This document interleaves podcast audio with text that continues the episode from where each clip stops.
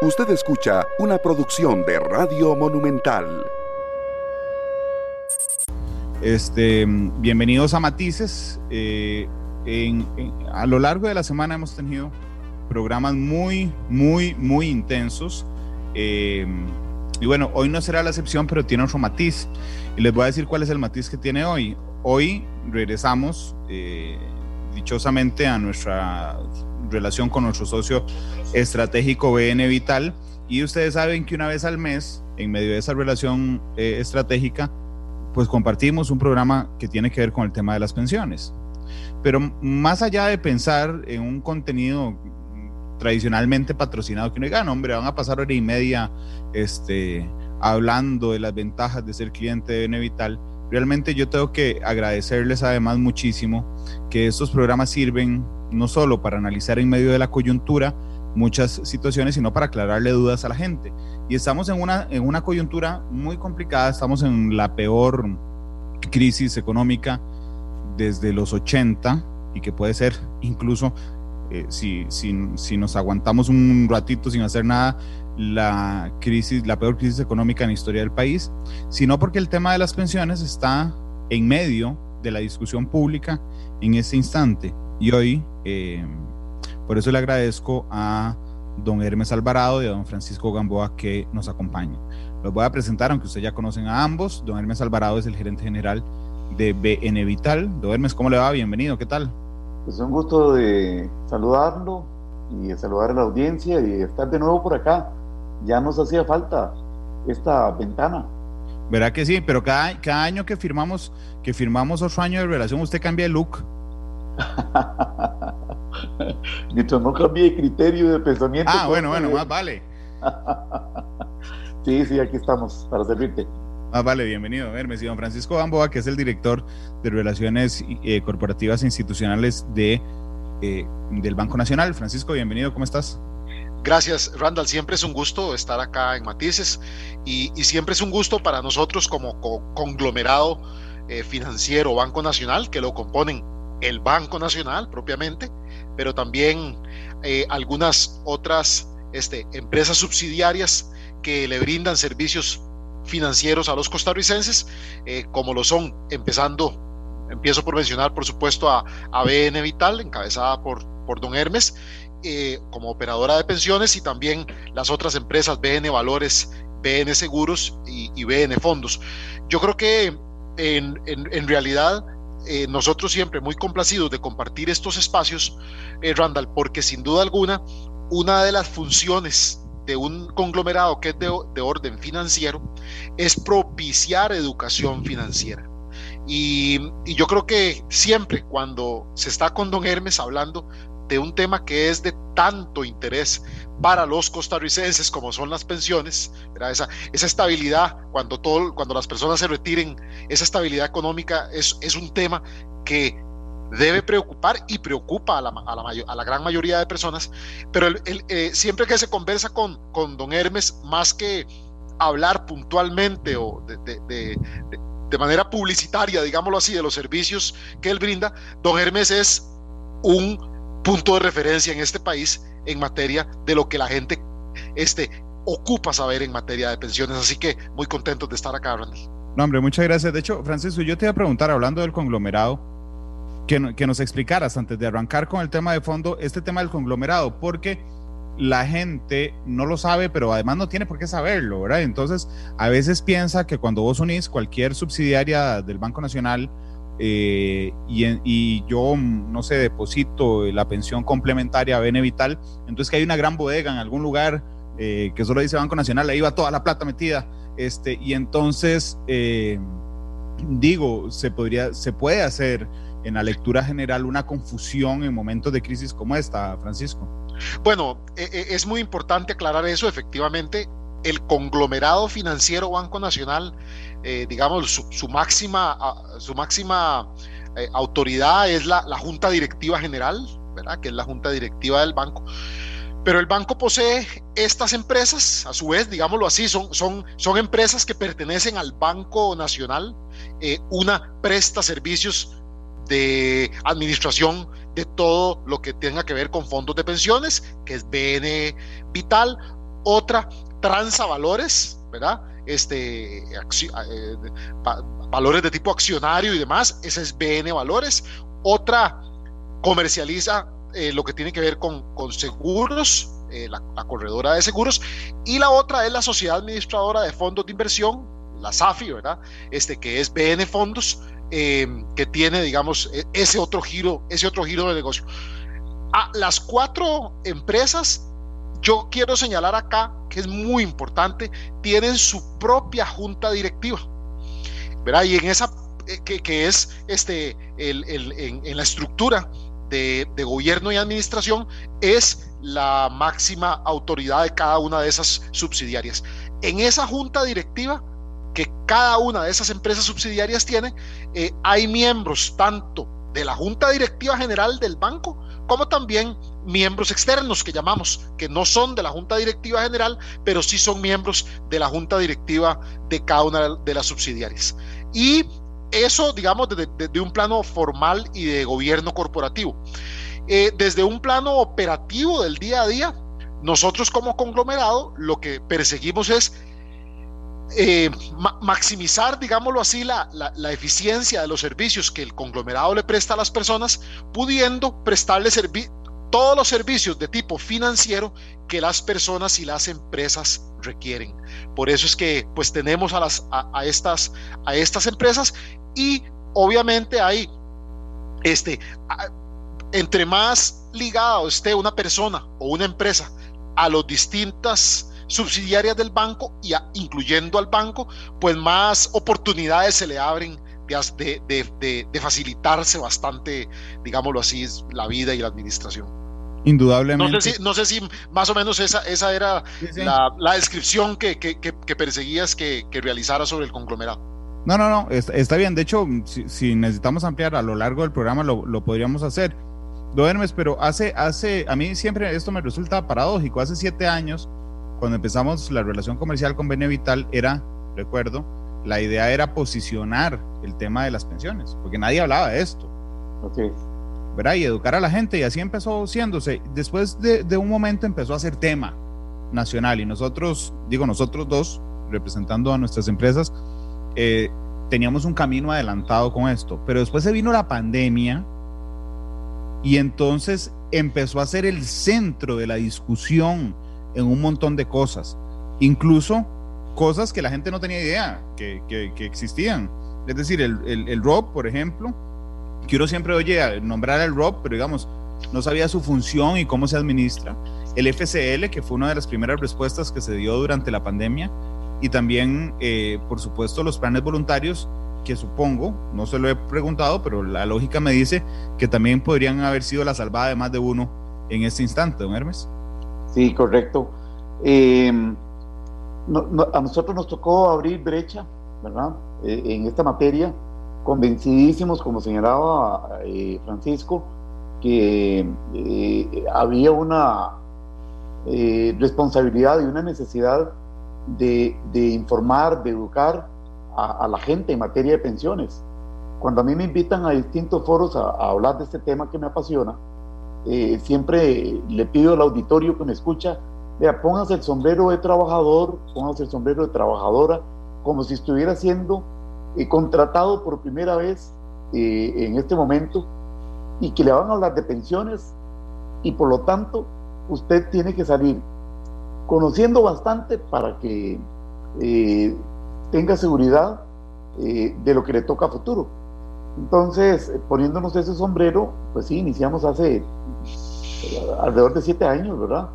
Y, hemos venido buscando acompañar a la gente en esta materia, asesorarla y, a, ir, digo yo, desterrando ignorancia natural en esta materia, ¿verdad?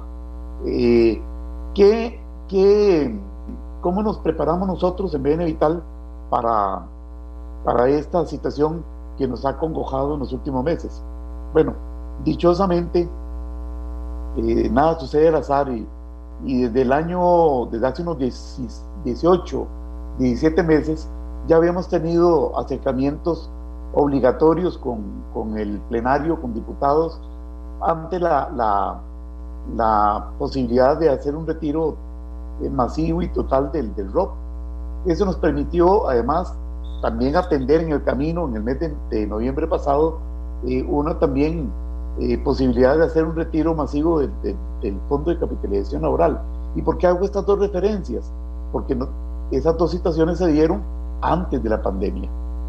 Y entonces por eso ahí yo digo que ahí está la mano de Dios eh, invisible preparando el terreno para tener los acercamientos con, con, con la parte política de toma de decisiones eh, legislativas y nos permitió, digamos, buscar un espacio para ser escuchados eh, como BN Vital, como operadora.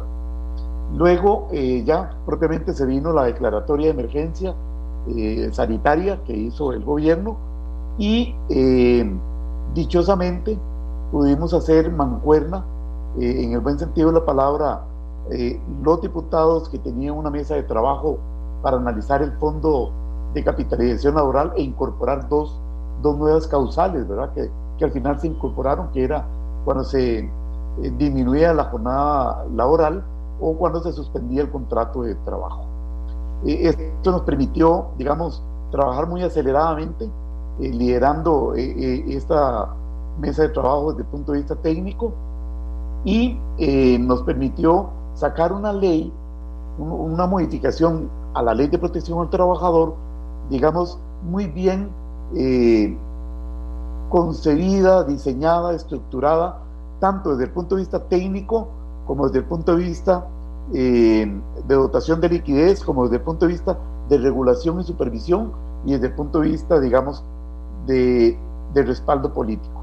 Y así fue como salió eh, esa modificación a la ley que nos permitió eh, atender muy rápidamente, la verdad, eh, muy rápidamente lo que hasta hoy tenemos ya cancelado a nivel de BN Vital, que, que, doy las cifras al 16 de, de, septiembre, por ejemplo, BN Vital ha pagado 43 mil 106 solicitudes del FCL.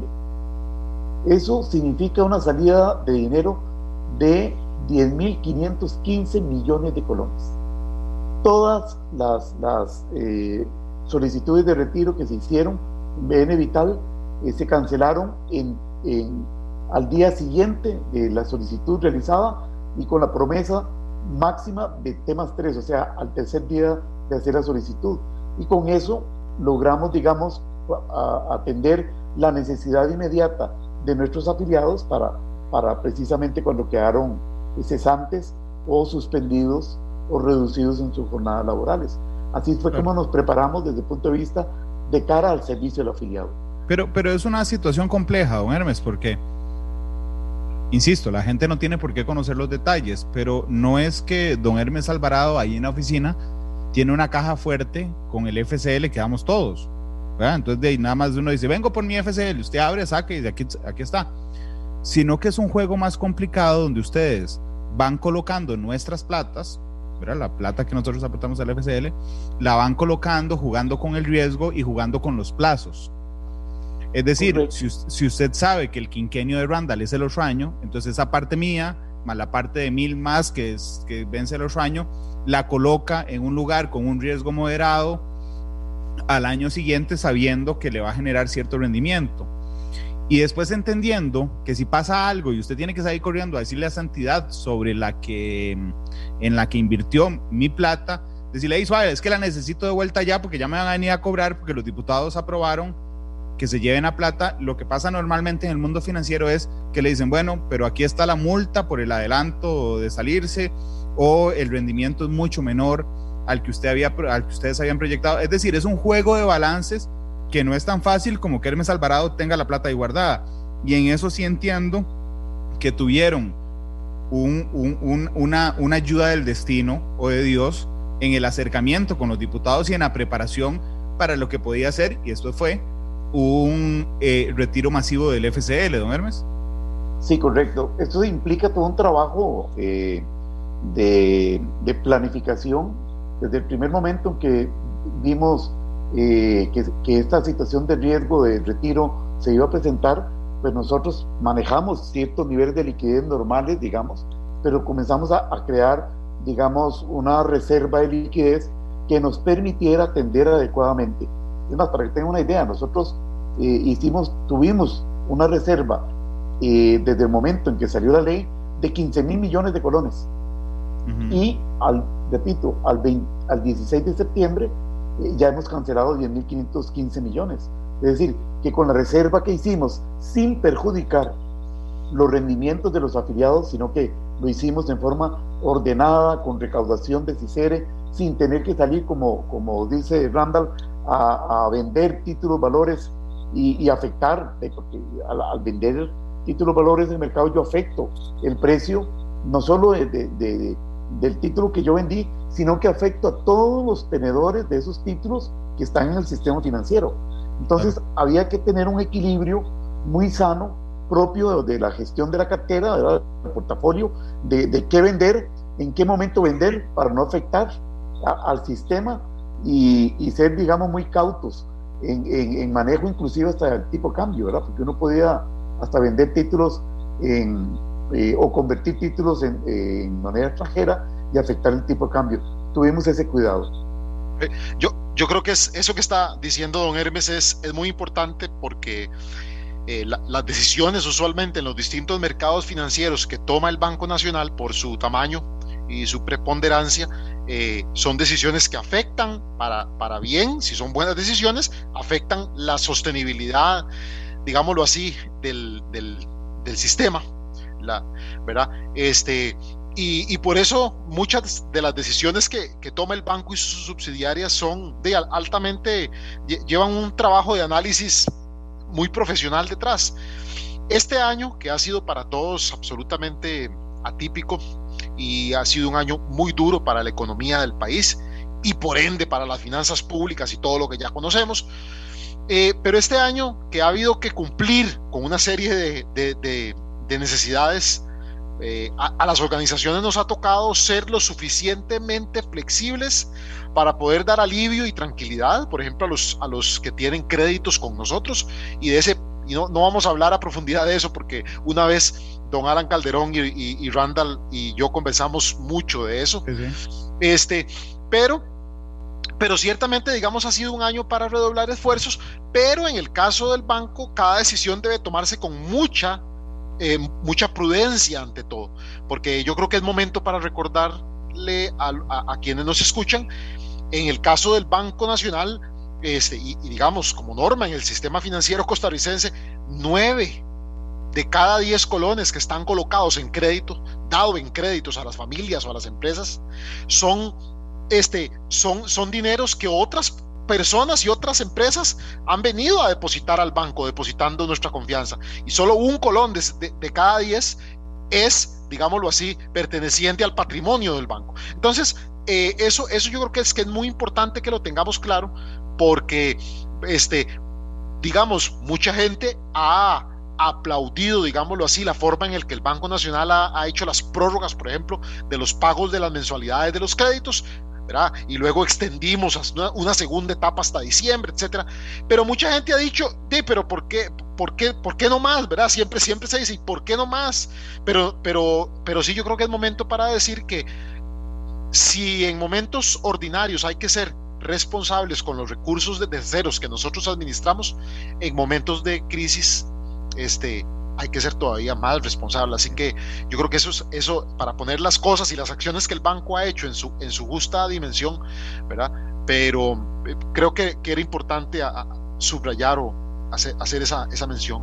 No, indudablemente. De hecho, yo creo que, eso, que, que a la hora de, de, entender no solo a los bancos, sino a las entidades financieras, uno tiene que tener muy claro eh, eso, e, e, ese detalle que no es digamos, tan, tan ampliamente conocido. Y es que, por ejemplo, si yo aquí en la oficina me pongo un, un banco, un banquito chiquitico que se llama Rivera y Compañía, se llama uno de los primeros bancos del país en Cartago, este, y entonces mis compañeros aquí en la redacción me dan la plata, un porcentaje de su plata para que se las guarde mes a mes, ¿verdad? Resulta que yo les digo, sí, pero es que no solo se las quiero guardar, digo, no solo las quiero guardar aquí, sino quiero hacer que crezcan un poquito eh, y entonces me dice, ¿cómo vas a hacer? Bueno, es que hay otra gente aquí en el edificio que necesita préstamos. Entonces yo le presto de la plata que usted me dio, le presto a ellos, a esos otros y me dice, sí, suave, Randall, pero asegúrate que te paguen, ¿verdad? Porque digo, si no estás poniendo en riesgo mi plata, digo, no, además, para que ustedes entiendan que yo me juego el chance, yo pongo también mi parte. Ahí está, somos 10 compañeros, pongo una décima parte y cada uno pone una décima y empiezo a prestarle a la gente, preocupándome cuando les voy a cobrar, no porque yo sea un tacaño, sino porque es la plata de ellos que yo estoy prestando. En el caso de, de ese es el caso del banco y así funcionan los bancos. Y en el caso de Don Hermes, es decir, yo agarro esta plata y empiezo a ver dónde se le invierto para que le genere rendimientos a largo plazo, ¿verdad? Que al final, Don Hermes, tal vez usted me ayuda con esa estadística, al final cuando yo me pensiono en un ciclo laboral normal, cuánto de mi ROP o de mi pensión complementaria es realmente un aporte mío y cuánto es lo que usted, disculpe que lo personalice, me ganó haciendo esas inversiones. Sí, eh, la, riqueza eh, acumulada para una pensión eh, tiene el comportamiento de 80-20, es decir... ¿80-20? 80-20, sí. El, el 20% al final, lo que, lo que, del 100% de lo que se acumula para pensionarse, en estos regímenes que administramos las operadoras de pensiones es 20% de aportes y el 80% es de rendimiento generado. Por eso es que es muy importante eh, lo que señalaba Francisco en el sentido de que uno debe ser muy responsable. Es decir, a nivel bancario tiene que ser muy responsable porque hay intermediación financiera. Pero en el caso de las operadoras, debemos de ser de veras que muy buenos padres de familia, porque son dineros con, con varias características que, que no tienen otros. Por ejemplo, son dineros que obligatoriamente yo como, como asalariado tengo que aportar. Aporta una parte el patrono, aporta una parte yo, pero al final eh, es obligatorio. Entonces, al ser obligatorio, los mecanismos de control, los mecanismos de gestión de riesgo, los mecanismos de obtener la mayor rentabilidad, pero con el menor riesgo, etcétera, deben ser tan cuidadosamente gestionados, administrados, porque de nosotros mes a mes, si no antes, tenemos que rendirle cuenta a todos los afiliados. Y en nuestro caso son más de 400 mil. ¿Verdad? ¿Y por qué cada mes, al menos? Porque cada mes nosotros suministramos un estado de cuenta. Y lo otro que es muy importante es que la regulación que hay eh, en los mercados financieros, por ejemplo, los entes reguladores que a los bancos nos regula la SUGEF y su normativa, y a las operadoras de pensiones la SUPEN y su, y su normativa para que eh, haya prudencia en el manejo de, esas, de, esos, de esos recursos. Hay algo que es importante también que tengan claro los costarricenses, este, don Randall, y es el tema de que la misma regulación la que aplica en ese sentido para la banca estatal que para la banca privada. Igual, la misma regulación que la SUPEN le pide al Banco Nacional es la misma, no es ni más ni menos que la que le pide también a las operadoras de pensiones eh, que no son Benevital, digamos las operadoras de pensiones del, sector privado.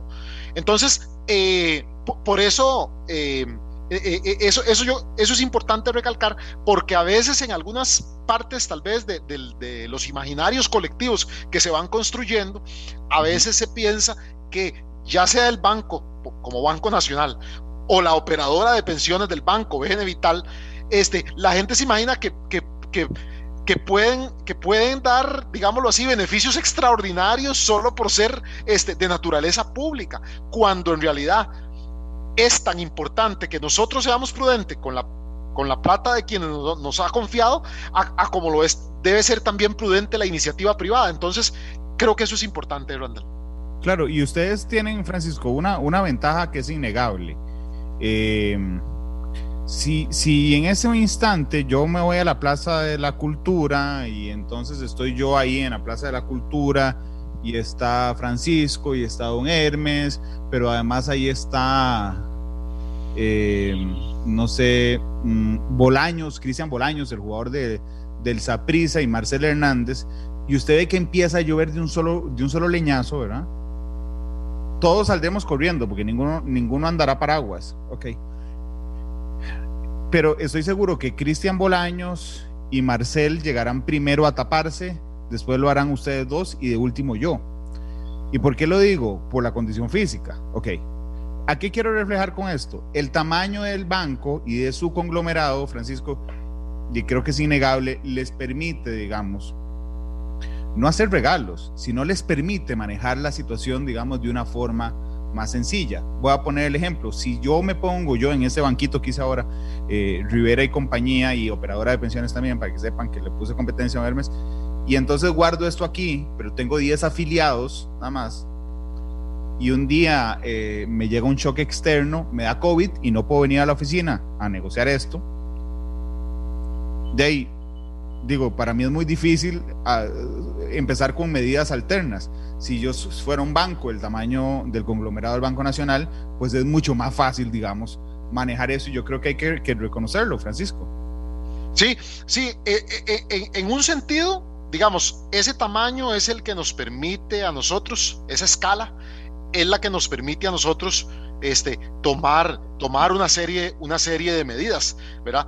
Pero, pero ello no, no, no quita, no quita también ese, ese mérito, digámoslo así, este, que existe en poder ver cómo se lleva, este, como lo dije anteriormente, tranquilidad y alivio en momentos de congoja a los clientes del banco y de, las subsidiarias del banco. Y digamos que ahí, ahí quisiera contarle, eh, Randall, algo muy puntual, este, porque yo sé que los radioescuchas sobre todo quieren oír a don Hermes y aprender de don Hermes, pero quería de manera muy puntual decirle que en un estudio que hizo y que dio a conocer el mes anterior la Contraloría General de la República, le otorgó al conglomerado financiero Banco Nacional el honor de ser la única entre 90 instituciones que evaluó la Contraloría a la que le dio categoría de óptimo, de manejo óptimo en cuanto a la continuidad de seguir prestando los servicios de buena manera en medio de la pandemia. Y eso realmente creo que eh, retrata de muy buena manera, eh, nos hace primero que todo estar muy satisfechos. No que no, nos, no, nos satisface ser los únicos que están en, nivel óptimo. Quisiéramos que más bien, ojalá todas las entidades analizadas estuvieran en nivel, en nivel óptimo. Pero lo que sí nos hace estar satisfechos es, es haber obtenido esa, esa calificación eh, destacada. Y, y, y, y de nuevo, eso habla mucho de que a pesar, porque a veces esa, ese tamaño que usted dice, don Randall, a veces es enemigo, si bien es cierto, permite hacer muchas cosas, pero también a veces se puede volver en enemigo del movimiento ágil. Claro. Y, y nosotros en esta coyuntura hemos tenido un movimiento ágil y, es, y eso creo que es importante destacarlo. No, no, indudablemente. Don Hermes, si yo llego, usted sabe que yo adoro las metáforas. Si yo llego a la, mesa aquí que tenemos en, la sala de redacción y veo cinco helados de, vamos a ver, algo que no sea tan rico para mí, sé que mucha gente. Los helados de proteínas, veo cinco helados de proteína, ¿verdad? Y veo en el centro un sonda y espectacular con maní y todo lo que tiene, se vuelve ese el más tentador. Es decir, si a mí me toca escoger primero, jure lo que escojo ese. Ok, las platas de las operadoras de pensiones son ese Sunday en medio de la mesa general de medidas. Eh, ¿A qué me refiero? Cuando un gobierno tiene problemas, cuando tenemos un shock externo, y entonces uno dice, uff, vamos a ver qué opciones hay. Em, subir los impuestos, helado proteínas. Despedir empleados públicos, helado proteínas. Disminuir gasto, helado proteínas. Eh, poner tasa Tobin, helado de proteínas. Agarrar la plata de los fondos de pensión, Sunday. Ustedes, ustedes son el elemento más tentador. Primero porque tienen mucha plata administrada, digamos, ya después del 2001. Sino porque están en el país, porque están al, alcance y porque no es plata que, que Randall va a ocupar mañana, sino porque existe la, la lectura general de que son platas guardadas a 30 años. Entonces se convierte usted en quien está sentado en la cabeza del, del, del, dinero más tentador que hay en momentos de crisis, don Elmes. Sí, este, e, efectivamente hemos experimentado eso en, varias oportunidades, ¿verdad? En los últimos años. y, y, efectivamente sí, nos hemos tornado, eh, digamos, como digo yo mi gente, demasiado sexys en nuestros productos, ¿verdad? Nuestro producto estrella, que es el, el régimen obligatorio de pensiones. Pero aquí quizás eh, eh, eh, hemos, hemos procurado defender esta, este segundo pilar de, pensiones, porque a pesar de que dentro del discurso que se ha esbozado de las diferentes voces que piden eh, el, ROP, los fondos del ROP, estos recursos, sin haber llegado a ser maduros todavía, ya están otorgando pensiones importantes. Y quizás de las lecciones aprendidas en estos 20 años de, del régimen de capitalización individual es que eh, hay que incorporar o hay que mejorar el, el ROP cuando se entregue eh, en forma de pensión y no, eh, y más bien eliminar distorsiones de a quién entrego y a quién no. Esto debería ser un, un, sistema que fije un mínimo de pensión para todo el mundo y de ahí en adelante todos pueden eh, disfrutar de un pago mensual eh, como, como renta periódica. ¿Y por qué debe ser así? Porque desde el, inicio se concibió como un régimen complementario. Nunca se concibió como un régimen sustituto al IBM o, a o al magisterio o al, o al Poder Judicial.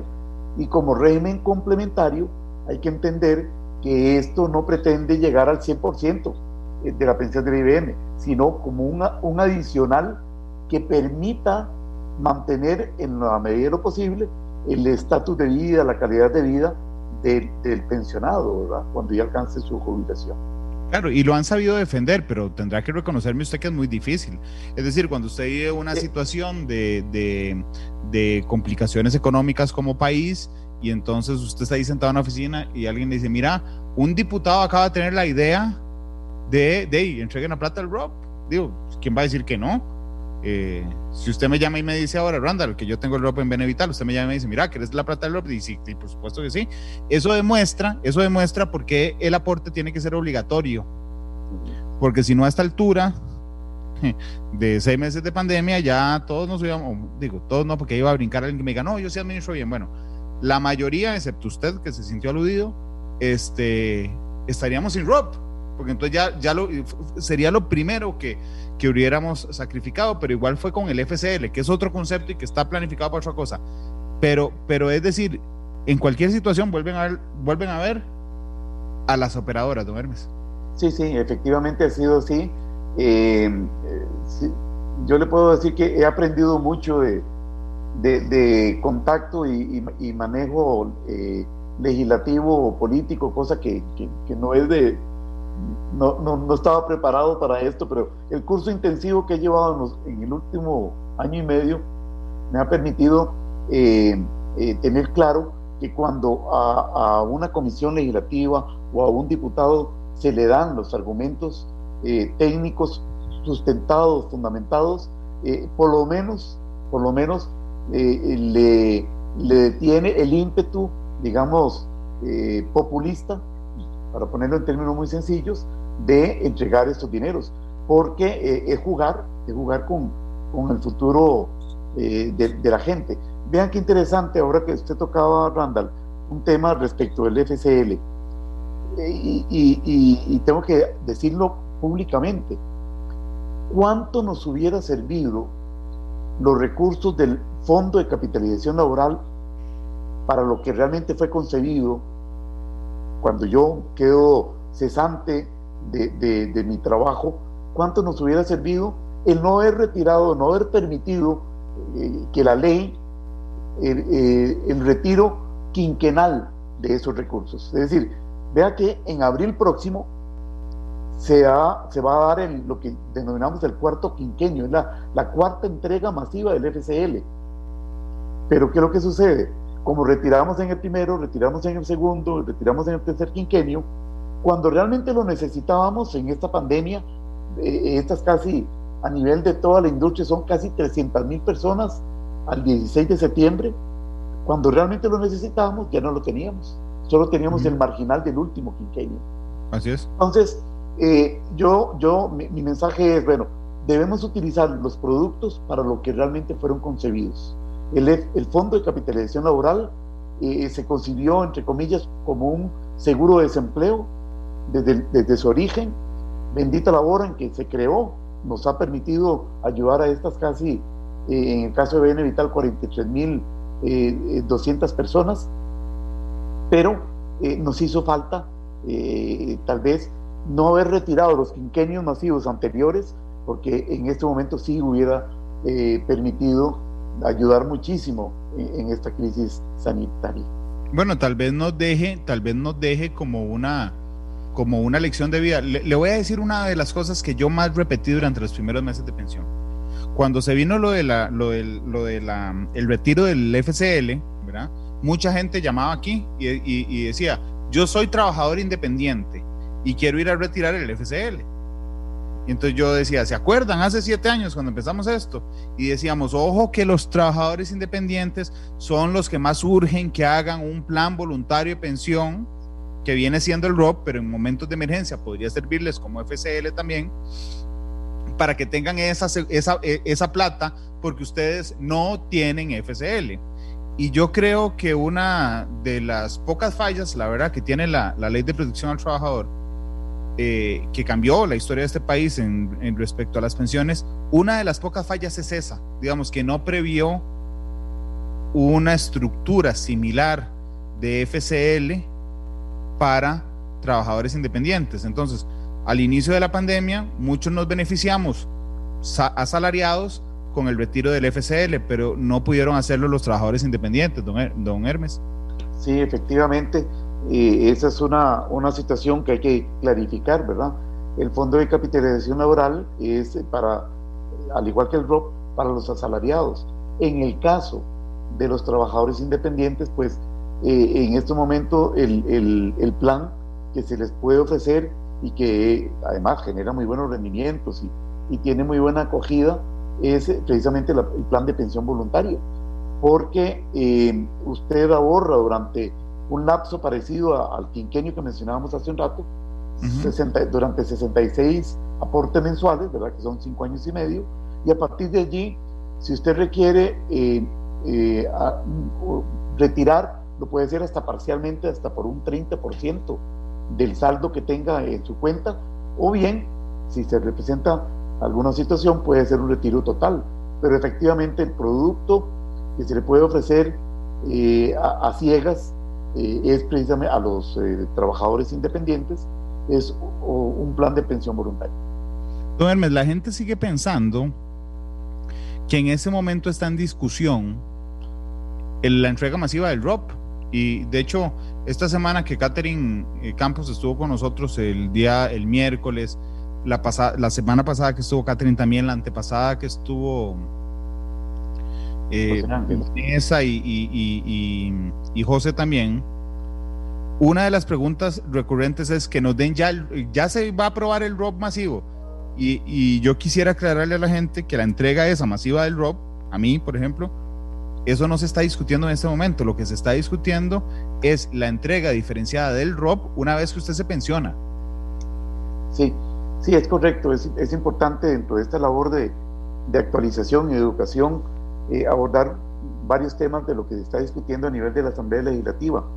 Yo, yo quiero decir que eh, como lección aprendida y capitalizando la experiencia que tuvimos con la eh, mesa de trabajo de diputados en, en, todo el mes de marzo para que saliera un ajuste a la ley de protección al trabajador para incorporar dos nuevas causales de retiro del FCL, repito, capitalizando esa experiencia, pues en la oportunidad que se dio para eh, reiniciar los, las discusiones sobre el, eh, la entrega del ROP, de los recursos del ROP, eh, los diputados, era otra mesa de trabajo, era la Comisión de Asuntos Hacendarios, nos, nos pidieron espacio para ser escuchados. O sea, de alguna manera, BN Vital y, y, el resto de las operadoras nos, nos ganamos el espacio y, diríamos el liderazgo técnico de, concientizar sobre la, los riesgos de entregar en forma masiva los recursos del ROP. Eh, se dio la, llegada a la superintendencia de doña Rocío Aguilar y, en forma conjunta eh, eh, trabajamos para dejar bien claro cuáles, cuáles eran esos riesgos a nivel de la, de la Comisión de Asuntos Hacendarios. Y de allí salió un proyecto de ley donde, digamos, se, mantiene eh, la, la, protección al afiliado en materia de mantener el segundo pilar de pensión complementaria. Pero además eh, preserva el principio de que el ROP es un fondo de pensión. Eso es para mí de, lo más fundamental que hay en este proyecto de ley. ¿Por qué? Porque no es un ahorro normal y corriente. Es un ahorro que tiene un objetivo único desde el primer momento que yo deposito el primer colón. Es un ahorro para una pensión y no es cualquier pensión, es para una pensión complementaria. Y por eso lo complementario sigue a lo básico. En el momento que yo, cuando yo puedo eh, obtener los recursos del ROP, cuando yo me pensione por el régimen de invalidez y muerte. Así es el tema de la complementariedad. Y efectivamente, este, este proyecto de ley eh, o texto sustitutivo, que se le ha denominado, este incorpora varias, eh, digamos, otros mecanismos de retiro de, pero en forma de, renta, eh, que, es muy importante tal vez compartir con los, con los oyentes. En primer lugar, incluye una renta anual para los actuales pensionados. Entonces, para los actuales pensionados que han venido, eh, digamos, buscando ese retiro del ROP, se les da la posibilidad eh, de que todos aquellos que alcancen la condición de pensionado, que ya la tengan o que alcancen la condición de pensionado, al 31 de diciembre de este año 2020 podrán optar al momento de pensionarse por una de las dos de estas dos alternativas. La primera, solicitar el pago de una mensualidad, de acuerdo con las rentas que ofrecen las operadoras, durante 30 meses, ¿verdad? Hasta agotar el saldo acumulado en el robo. Entonces, nos garantizamos que por lo menos esas personas van a poder retirar eh, su saldo en, cuotas mucho más altas de las rentas que están recibiendo en los próximos 30 eh, meses, ¿verdad? Y la otra posibilidad que se le da a los pensionados que estén actualmente con esa condición o la alcancen al 31 de diciembre de este año, podrán optar por un plan de beneficios ofrecidos por la operadora, llámese renta permanente, retiro programado, pero además podrá solicitar un retiro acelerado de los recursos acumulados y de acuerdo con, así, con estas reglas. Eh, Randall, la primera, y, para ir educando en materia de plazos. En, el momento en que salga promulgada esta ley, eh, el, el, afiliado puede llegar a personarse a la operadora a la que pertenece y hacer la solicitud. En ese momento la operadora dispone de 60 días para otorgar el monto de la pensión. A los 60 días, entonces, si se acoge a, este, a esta segunda alternativa, podrá retirar a los 60 días un 25% del saldo de la cuenta y de ahí en adelante gozar de una renta mensual. Cuando pasen nueve meses, se le, se le otorgará otro 25% del saldo de la cuenta de ese momento. Y de ahí en adelante seguirá gozando de la renta mensual. A los siguientes nueve meses, valga decir, desde el primer retiro, 18 meses, podrá retirar otro 25%, seguir disfrutando durante los siguientes nueve meses la renta eh, eh, mensual que le otorga la operadora y al finalizar los últimos nueve meses acumulados, es decir, al mes 27, retirará el saldo que tenga en la cuenta. Esa es la forma que se ideó para eh, que no hayan retiros masivos, sino que hayan retiros periódicos, respetando de alguna manera la naturaleza de pensión de estos fondos y de esa forma los pensionados podrían gozar de un monto de pensión mucho más alto. Hay otras dos rentas que se incluyen en este proyecto de ley, pero eh, eh, que están incluidas a nivel de transitorios, eh, a nivel de un transitorio.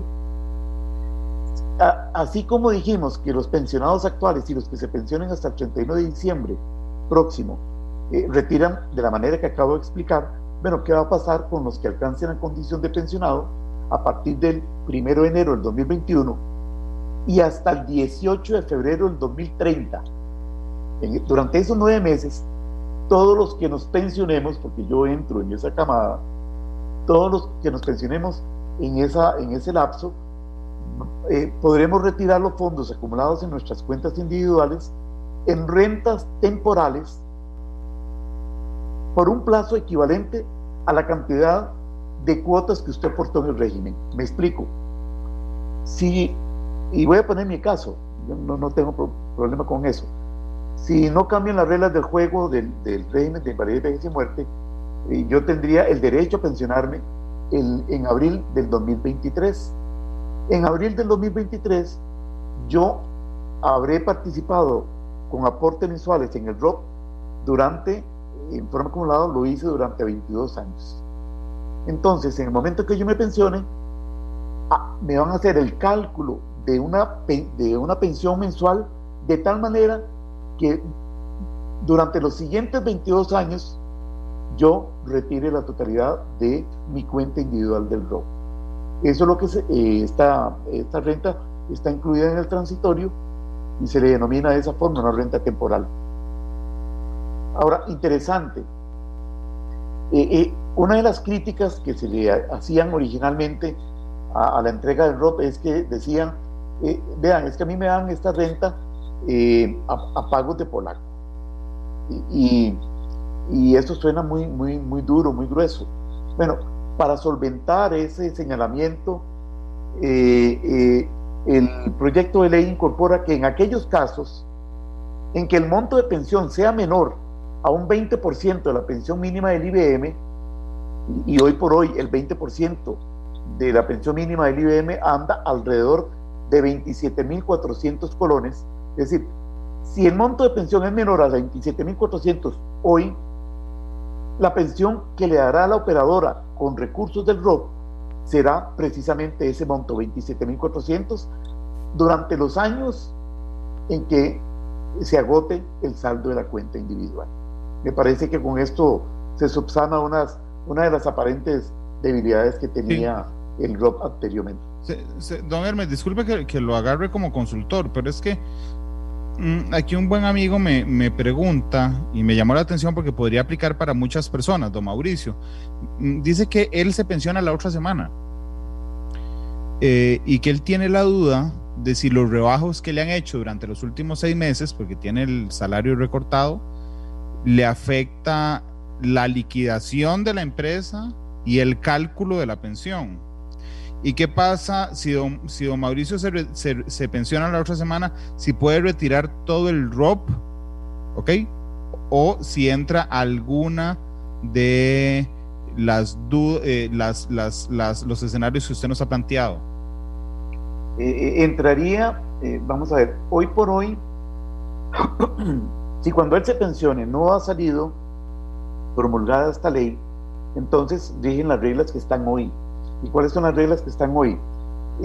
don Mauricio tendría que solicitarle al régimen al que participa, supongo que es el IBM, la certificación de cuánto es el monto que le va a pagar eh, la caja eh, de pensión básica, ¿verdad? De, la pensión que le, que le, otorga.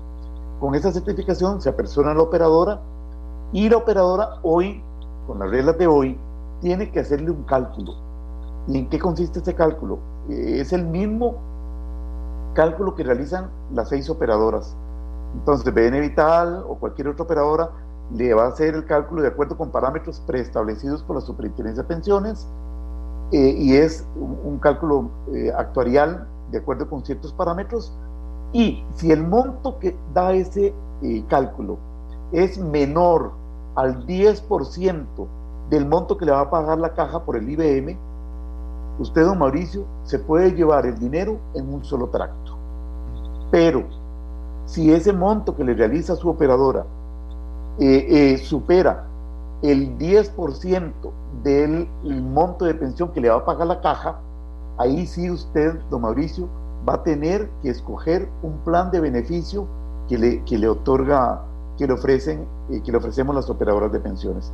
Esas son las reglas actuales. Una vez que pase la ley, usted podría, como se está pensionando antes del 31 de diciembre del 2020, podría optar por las dos alternativas que expliqué hace un ratito, ¿verdad? Eh, o, solicitar el pago de una mensualidad durante 30 meses o eh, escoger una renta que le ofrece la operadora y cada nueve meses la operadora le dará un 25% de su saldo hasta terminar de entregar el 100% del dinero en el mes 27. Pero entonces, para que, para que le, le, aplique esta segunda opción, aunque se pensione la otra semana, podría aguantarse a que entre a regir para pedir el ROP, don Hermes.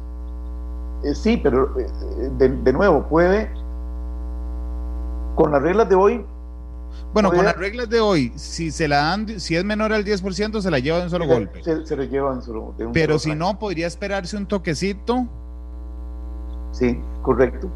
A ver si entran a regir rápido. Sí, eh, eh, dejar el, el ROP para ver en qué condiciones sale el proyecto de ley y, y luego entonces escoger alguna de estas alternativas.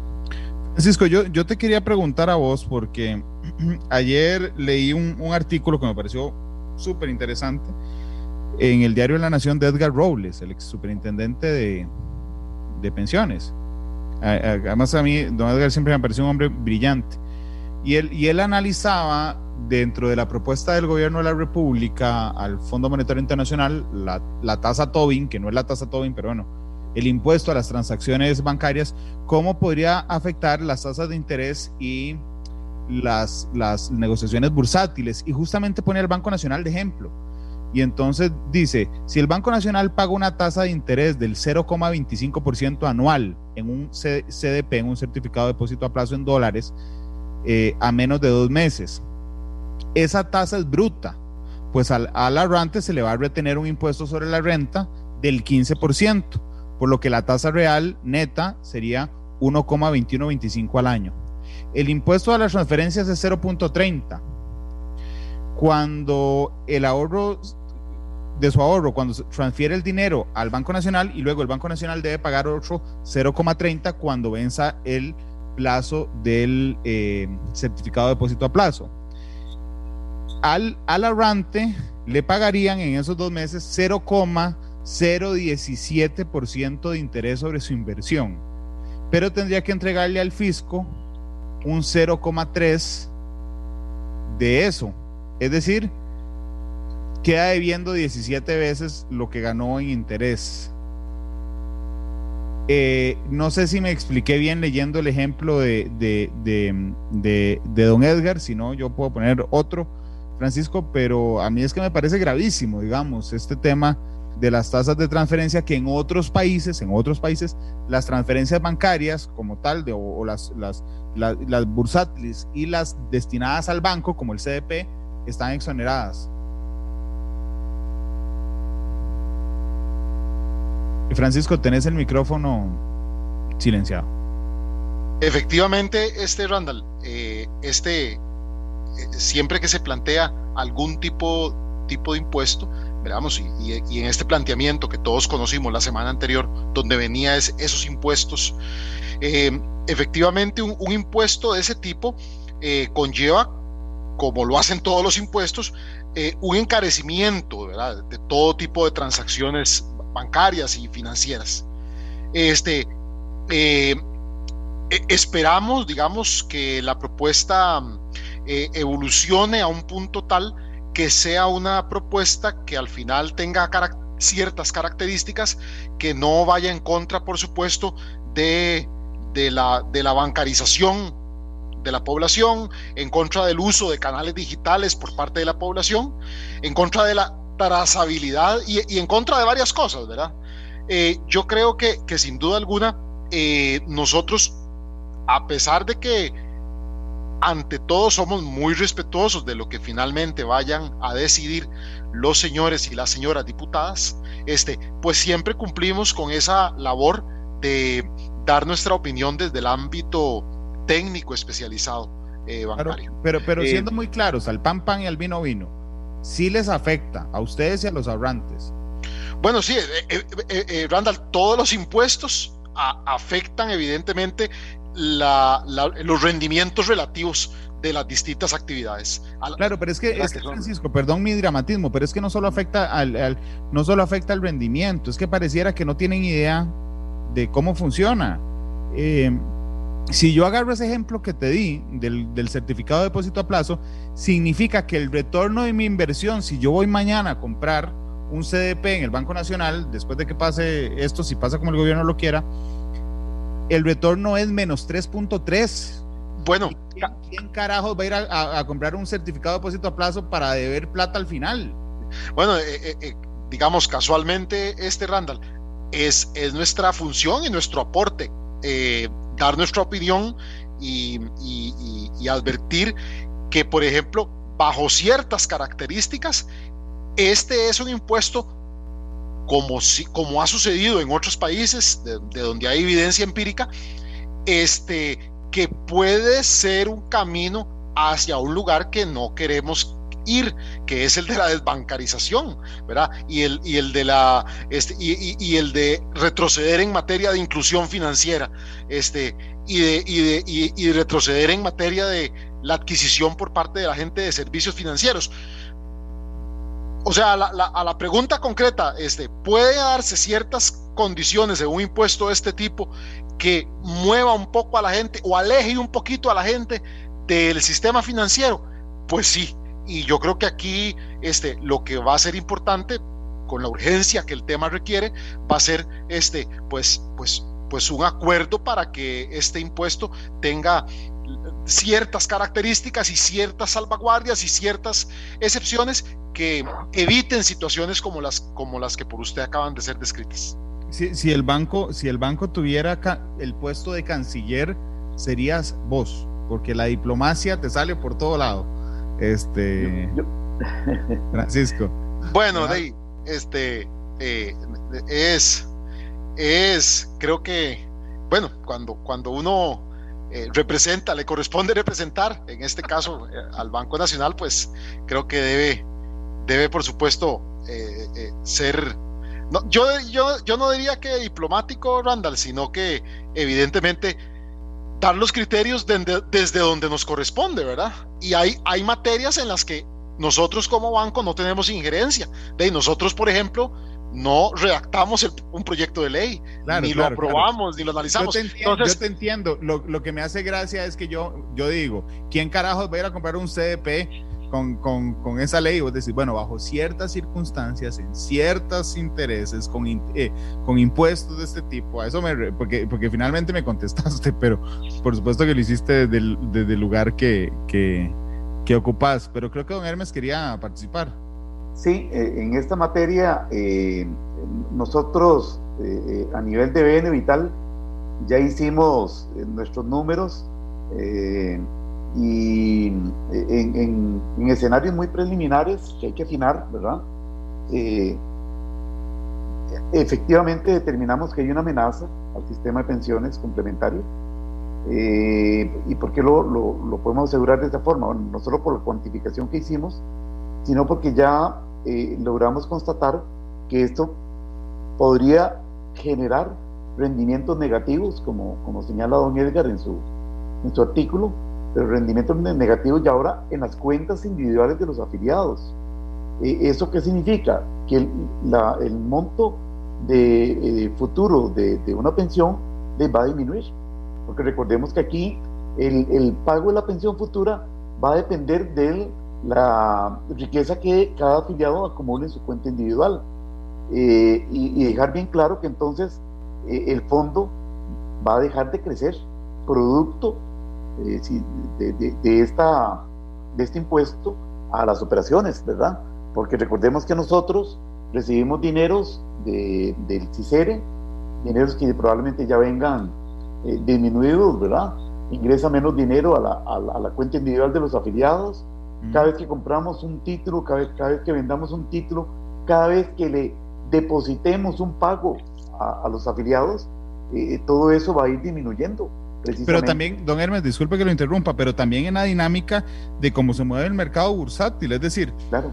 ustedes salen al mercado, ¿verdad? Todos los días, todos los días se tranza, porque digo, esa es la dinámica del mercado. Entonces, si, si usted si usted digo, Vital todos los días tranza sus acciones, ¿verdad? Para intentar moverlas y tener el mejor rendimiento, va a tener que pagar al final 365 veces por los días del año el 0.3% si hizo una sola transacción al, en, en, lo bursátil. Es decir, finalmente el rendimiento de esas inversiones se va a ver enormemente afectado. Por eso es que cuando, que cuando la administración pública nos dice que es que es un impuesto chiquitico, sí, es chiquitico nominalmente, pero cuando usted sale al mercado bursátil sí es enorme. Por eso en todos los países donde se ha aplicado en América Latina, Colombia, en Perú, en, incluso en Argentina, que lo hizo pésimo, pero, pero salvo esa parte, las, las operaciones bursátiles estaban resguardadas.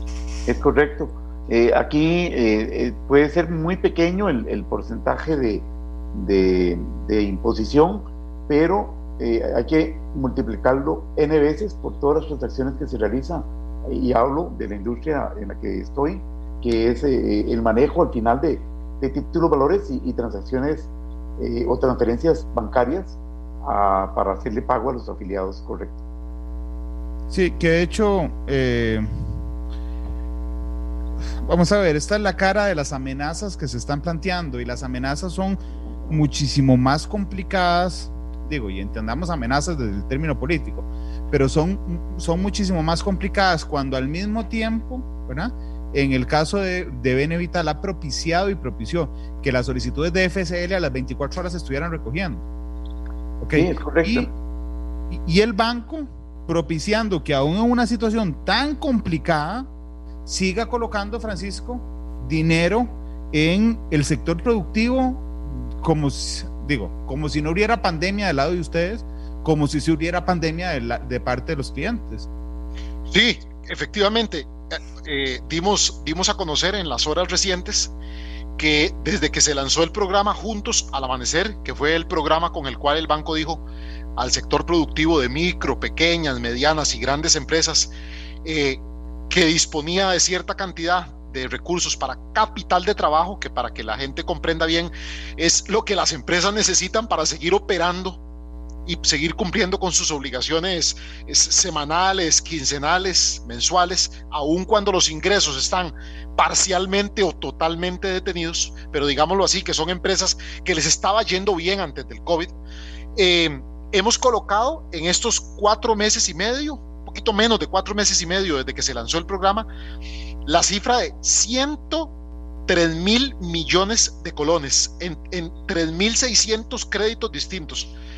Eso estamos hablando, Randall. Primero, un monto promedio por crédito de, de, de alrededor de 29 millones, pero además estamos hablando, para poner las cosas en su justa dimensión, de 1.160 millones diarios colocados. O sea, esa es la realidad este, de, la, de la necesidad de este país, de las empresas de este país. Y, y, detrás de eso la intención que hay obviamente es proteger el empleo.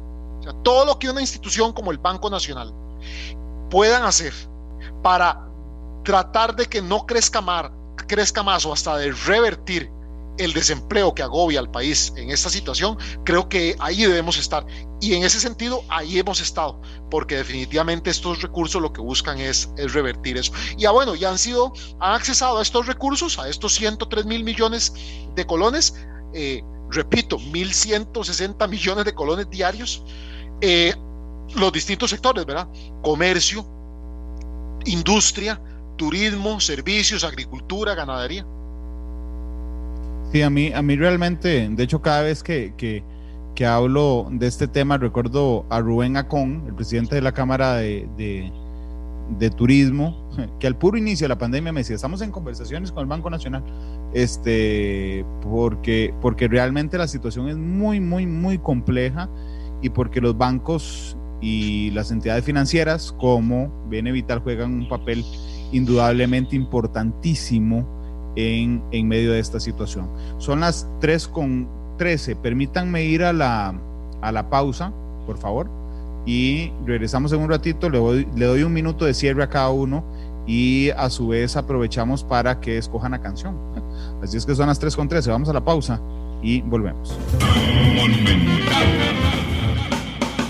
La radio de Costa Rica, 3 de la tarde con 20 minutos. Gracias por estar con nosotros. A don Hermes Alvarado, yo lo interrumpí ahora porque le faltó eh, explicar la última forma o modalidad de retiro del ROP, don Hermes.